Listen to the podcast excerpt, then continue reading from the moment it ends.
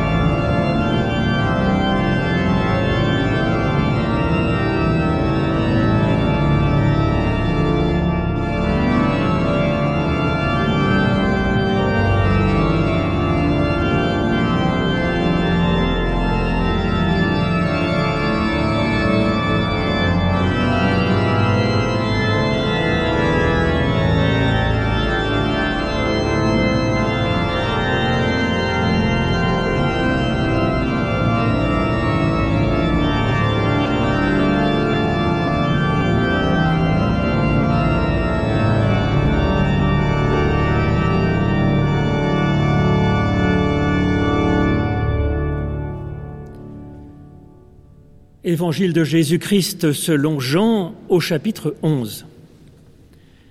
Il y avait un malade, Lazare de Béthanie, le village de Marthe et de Marie, sa sœur.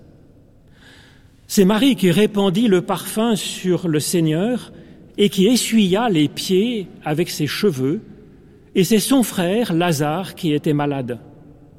Ses sœurs envoyèrent quelqu'un lui dire, Seigneur, ton ami est malade. Quand il entendit cela, Jésus dit, Cette maladie ne mène pas à la mort, elle est pour la gloire de Dieu, afin que par elle le Fils de Dieu soit glorifié. Or Jésus aimait Marthe et sa sœur et Lazare. Quand il eut entendu dire que celui-ci était malade, il demeura encore deux jours au lieu où il était, puis il dit aux disciples, Retournons en Judée. Les disciples lui dirent Rabbi, tout récemment les intégristes cherchaient à te lapider, et toi tu y retournes Jésus répondit N'y a-t-il pas douze heures de jour? Si quelqu'un marche de jour, il ne trébuche pas parce qu'il voit la lumière du monde, mais si quelqu'un marche dans la nuit, il trébuche parce que la lumière n'est pas en lui. Après avoir dit cela, Jésus ajouta, Lazare, notre ami, s'est endormi, mais je vais le réveiller de son sommeil. Les disciples lui dirent, Seigneur, s'il est endormi, alors il est sauvé. Mais Jésus avait parlé de sa mort. Eux pensèrent qu'il parlait d'un simple sommeil. Alors Jésus leur dit ouvertement, Lazare est mort. Et pour vous, je me réjouis de n'avoir pas été là, afin que vous ayez confiance. Mais allons vers lui. Thomas, celui qu'on appelle le jumeau, dit alors aux autres disciples, Allons-y nous aussi pour que nous mourions avec lui. À son arrivée, Jésus constata que Lazare était déjà dans le tombeau depuis quatre jours. Beaucoup de Juifs étaient venus trouver Marthe et Marie pour les réconforter au sujet de leur frère. Lorsque Marthe eut entendu dire que Jésus arrivait, elle vint au devant de lui, tandis que Marie restait assise à la maison. Marthe dit à Jésus, Seigneur, si tu avais été ici, mon frère ne serait pas mort. Mais maintenant même, je sais que tout ce que tu demanderas à Dieu, Dieu te le donnera. Jésus lui dit, Ton frère ressuscitera. Je sais, répondit Marthe, qu'il ressuscitera à la résurrection au dernier jour. Jésus lui dit, C'est moi qui suis la résurrection et la vie. Celui qui a confiance en moi, même s'il meurt, vivra. Et quiconque vit et a confiance en moi ne mourra pas pour l'éternité. As-tu confiance en cela? Elle lui dit, Oui Seigneur, moi j'ai confiance que c'est toi qui es le Christ, le Fils de Dieu, venant dans le monde. Après avoir dit cela, elle s'en alla et appela Marie, sa sœur, lui disant en secret, Le Maître est là, et il t'appelle. Quand elle entendit cela, Marie se leva vite pour aller vers lui, car Jésus n'était pas encore entré dans le village. Il était encore au lieu où Marthe l'avait rencontré. Les Juifs qui étaient dans la maison avec Marie pour la réconforter la virent se lever en vitesse et sortir. Ils la suivirent, pensant qu'elle allait au tombeau pour y pleurer. Lorsque Marie fut arrivée là où était Jésus, et qu'elle le vit, elle tomba à ses pieds et lui dit, Seigneur, si tu avais été ici, mon frère ne serait pas mort. Quand Jésus la vit pleurer, et qu'il vit pleurer aussi les Juifs qui étaient venus avec elle, son esprit fut bouleversé et il se troubla. Il dit, Où l'avez-vous mis? Seigneur, lui répondirent-ils, viens voir. Jésus pleura. Les Juifs dirent alors, Vois comme il l'aimait. Et quelques-uns d'entre eux dirent, Lui qui a ouvert les yeux de l'aveugle, ne pouvait-il pas aussi faire en sorte que cet homme ne meure pas? Mais Jésus de nouveau, vivement ému, vint au tombeau. C'était une grotte et une pierre était placée devant l'entrée. Jésus dit, Enlevez la pierre. Marthe, la sœur du mort, lui dit, Seigneur, il sent déjà, c'est le quatrième jour. Jésus lui dit, Ne t'ai-je pas dit que si tu crois, tu verras la gloire de Dieu? Ils enlevèrent donc la pierre. Jésus leva les yeux et dit, Père, je te rends grâce de ce que tu m'as déjà entendu.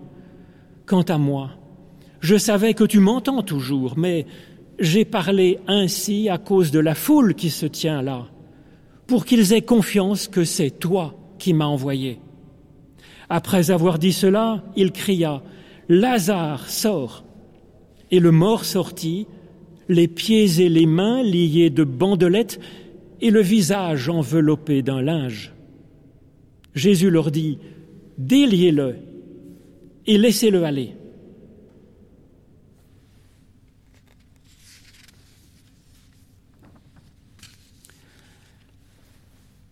Dans la chaîne d'évolution, de l'humanité, il y a eu un passage progressif d'une sorte de singe à l'humain. Les scientifiques commencent à parler d'humain quand cet animal manifeste des préoccupations spirituelles.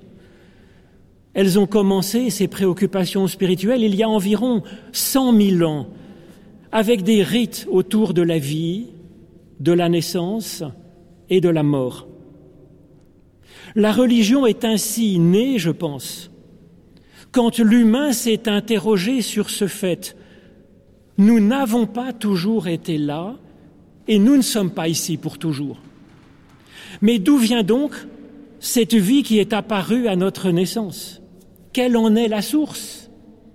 Et cette source, est-ce qu'elle se serait épuisée quand nous tombons malades, quand nous vieillissons et que nous mourons?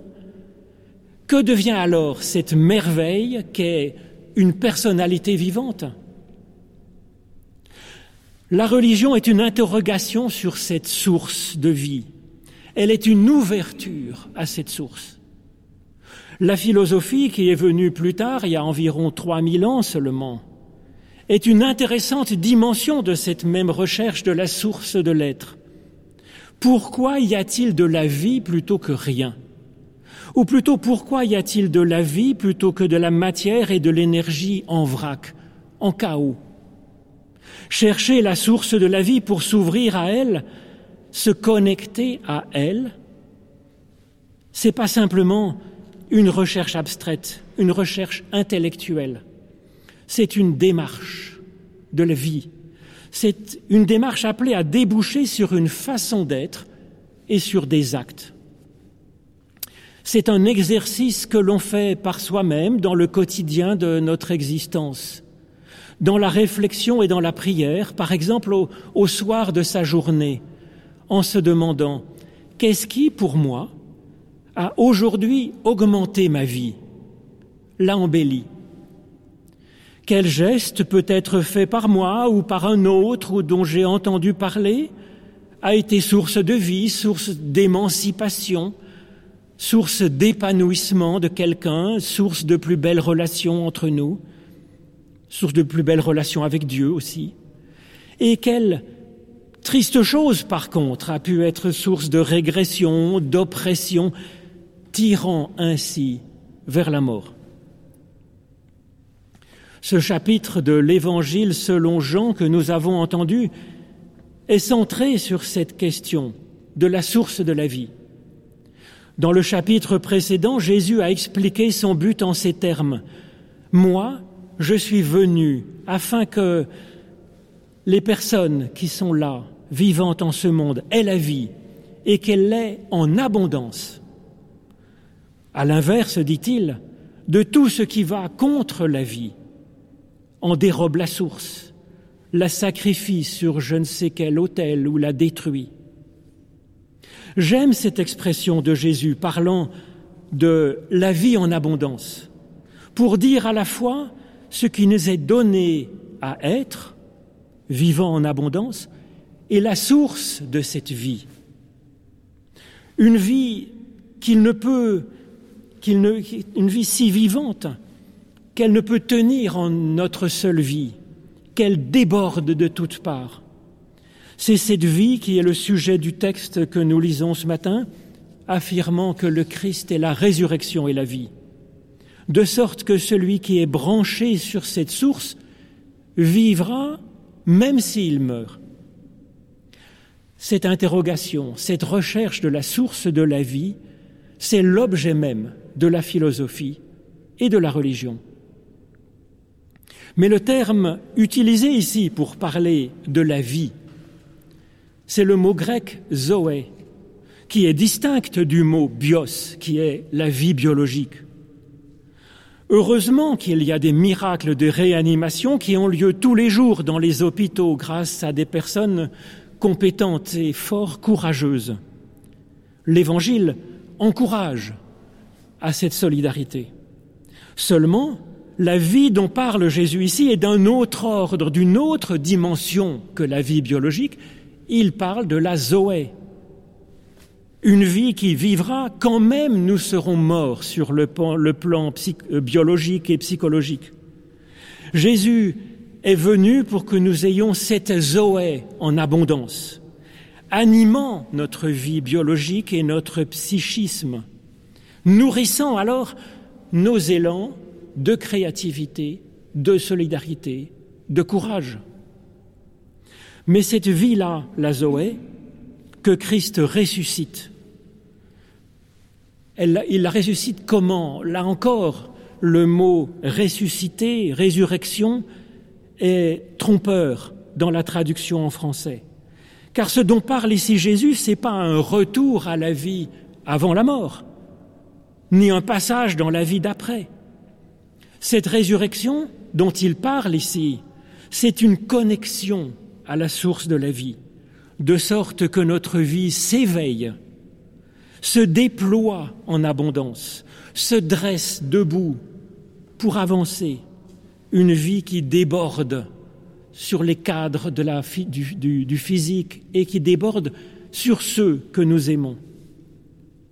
Jésus ajoute que cette vie restera quand même nous serions morts, alors, je me réjouis de penser qu'il y a une vie après la mort biologique, même si c'est pour le plus tard possible, évidemment. Merci bien quand même pour la bonne nouvelle. Mais là, c'est une autre bonne nouvelle dont il est question ici, fondamentalement. Cette identification de la source de la vie en abondance, elle va être développée au cours de ce récit qui est en trois parties apportant chacune une réponse sur ce que c'est que cette source pour nous. Ces réponses, ces trois réponses sont complémentaires. Elles ne ferment pas notre recherche comme bien trop souvent peut le faire les réponses qu'apportent les humains, soit dans l'idéologie, soit dans la religion, malheureusement. Au contraire, les réponses qu'apporte ici Jésus, elles sont comme trois forces comme trois élans, trois dimensions ouvertes. C'est d'abord une dimension en dedans. Cette vie est comme une lumière. Une dimension avec les autres. Cette vie est une foi, une confiance, une relation. Et puis aussi vers l'extérieur, vers dehors. Cette vie est une vocation en liberté. Alors d'abord, en dedans, cette source de vie est comme une lumière en nous. C'est la première image que nous propose ce récit pour parler de la vie en abondance, une lumière en nous. Jésus parle de cela sur fond de ténèbres et de mort qui nous menacent, sur fond de maladie des corps, et puis cette maladie humaine qui consiste à vouloir écraser son prochain. Jésus ne parle pas d'une lumière qui est en nous, il parle de la lumière en nous. Alors quand il parle de la lumière, il s'agit bien entendu d'une image car au sens matériel ce serait absurde. Nous ne pouvons pas avaler une lampe à huile allumée. Alors en remarquant cela, je nous prépare déjà à interpréter, évidemment, au sens figuré, la troisième partie de ce passage avec la réanimation d'un cadavre décomposé. Cette image de la lumière à recevoir en nous, elle a dû frapper Jean, l'évangéliste, puisqu'il en fait le cœur d'un poème sublime que je vous invite à relire, qu'il a composé pour mettre en prologue de son livre, de son évangile, de son témoignage sur Jésus. La lumière y est la parole divine. Cette lumière est la dynamique de création de Dieu dans le monde, pacifiant le chaos et y faisant jaillir la vie. Cette lumière est ce souffle que Dieu met en l'humain, lui donnant le pouvoir de devenir enfant de Dieu, à son image. Pourquoi prendre la lumière comme image pour dire la vie qui nous est donnée en abondance?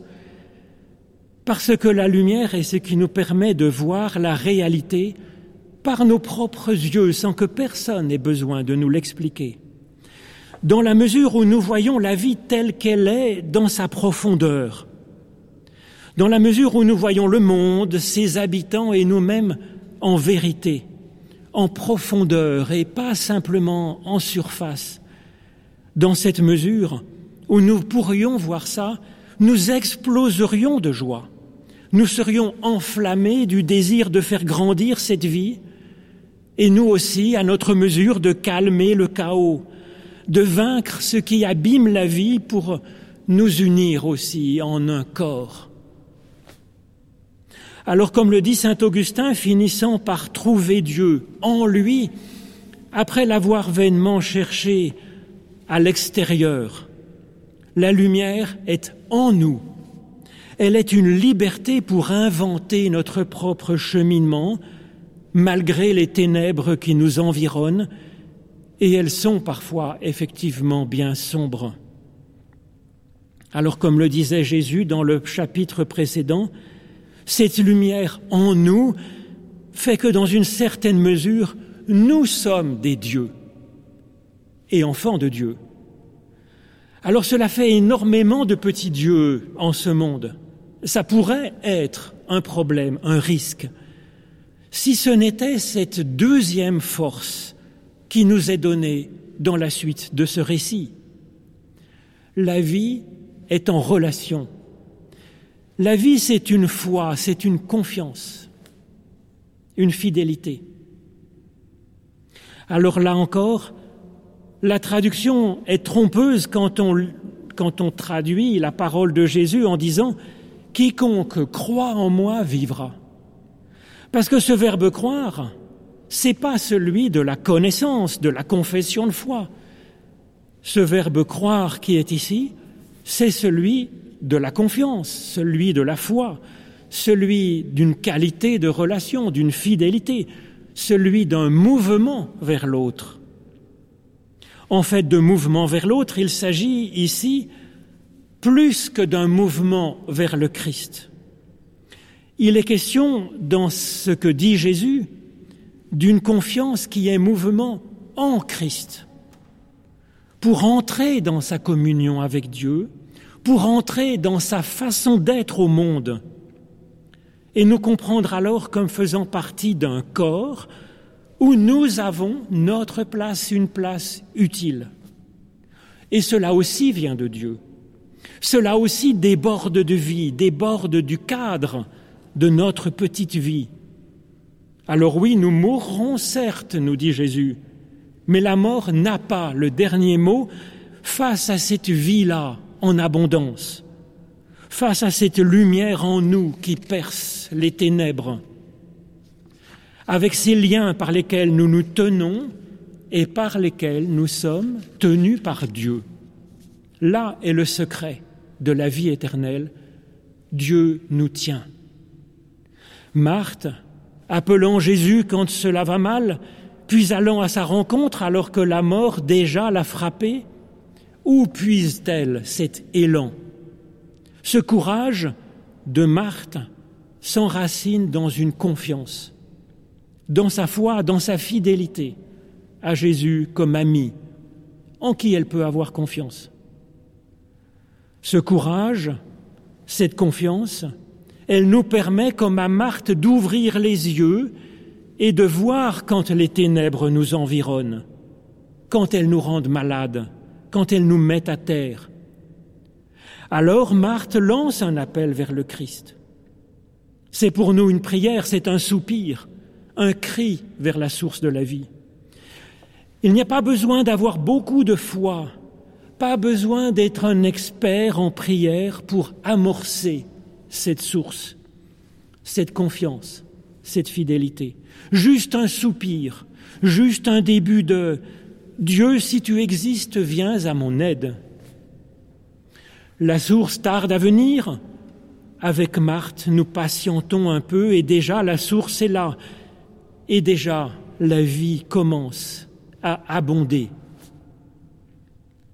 Alors l'appel de Marthe devient dialogue. Cela devient un cheminement, cela devient un commencement de résurrection. Marthe se lève, et va alors vers sa sœur pour partager cette vie.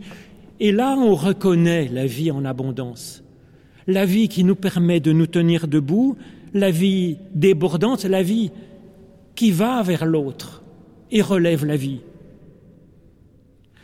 Vient alors dans ce récit l'évocation d'un troisième don, comme une libération. C'est un appel. Lazare sort et le mort sortit. Ce troisième don, c'est la vie comme une vocation en liberté qui nous mène dehors. Alors de quoi est-il question dans cette histoire de réanimation?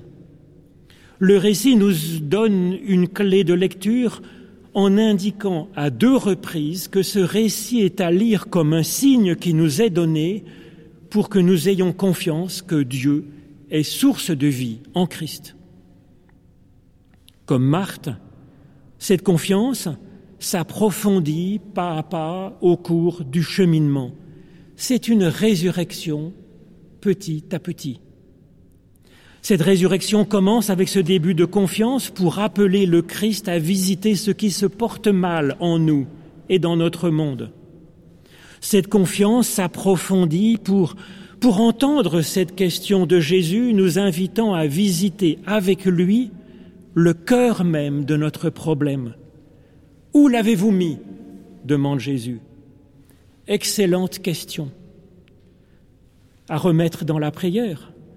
Qu'avons-nous fait de notre prochain souffrant? Qu'avons-nous fait de ce qui n'est pas en forme en nous? Ce qui pourrit, ce qui nous pourrit la vie Et oser accompagner Jésus jusqu'à la porte de cette mémoire, c'est le sens du mot tombeau qui est ici. Marthe a un sursaut de honte avant d'ouvrir ses tréfonds. Seigneur, il sent déjà. Mais Jésus réagit sans dégoût, sans colère. Il réagit avec tendresse et compassion, car c'est précisément pour cela que le Christ est venu, pour visiter en nous ce qui ne sent pas bon, visiter en nous ce que nous avions enfoui dans notre mémoire pour surtout ne plus le voir et bien le sceller avec une lourde pierre, ce qui était mort en nous, ou dans notre famille, ou dans notre Église, ou dans notre monde, tout ce qui nous pourrit la vie en fait. À ce point de l'histoire, Christ assure la jonction entre la personne, entre nous et la source même de la vie en abondance. Il prie pour que nous comprenions que c'est de Dieu que vient le secours. Ce n'est pas une question de geste magique. Puis il dit, Lazare sort, et le mort sortit. Lazare en hébreu, c'est El Hazar, le secours de Dieu.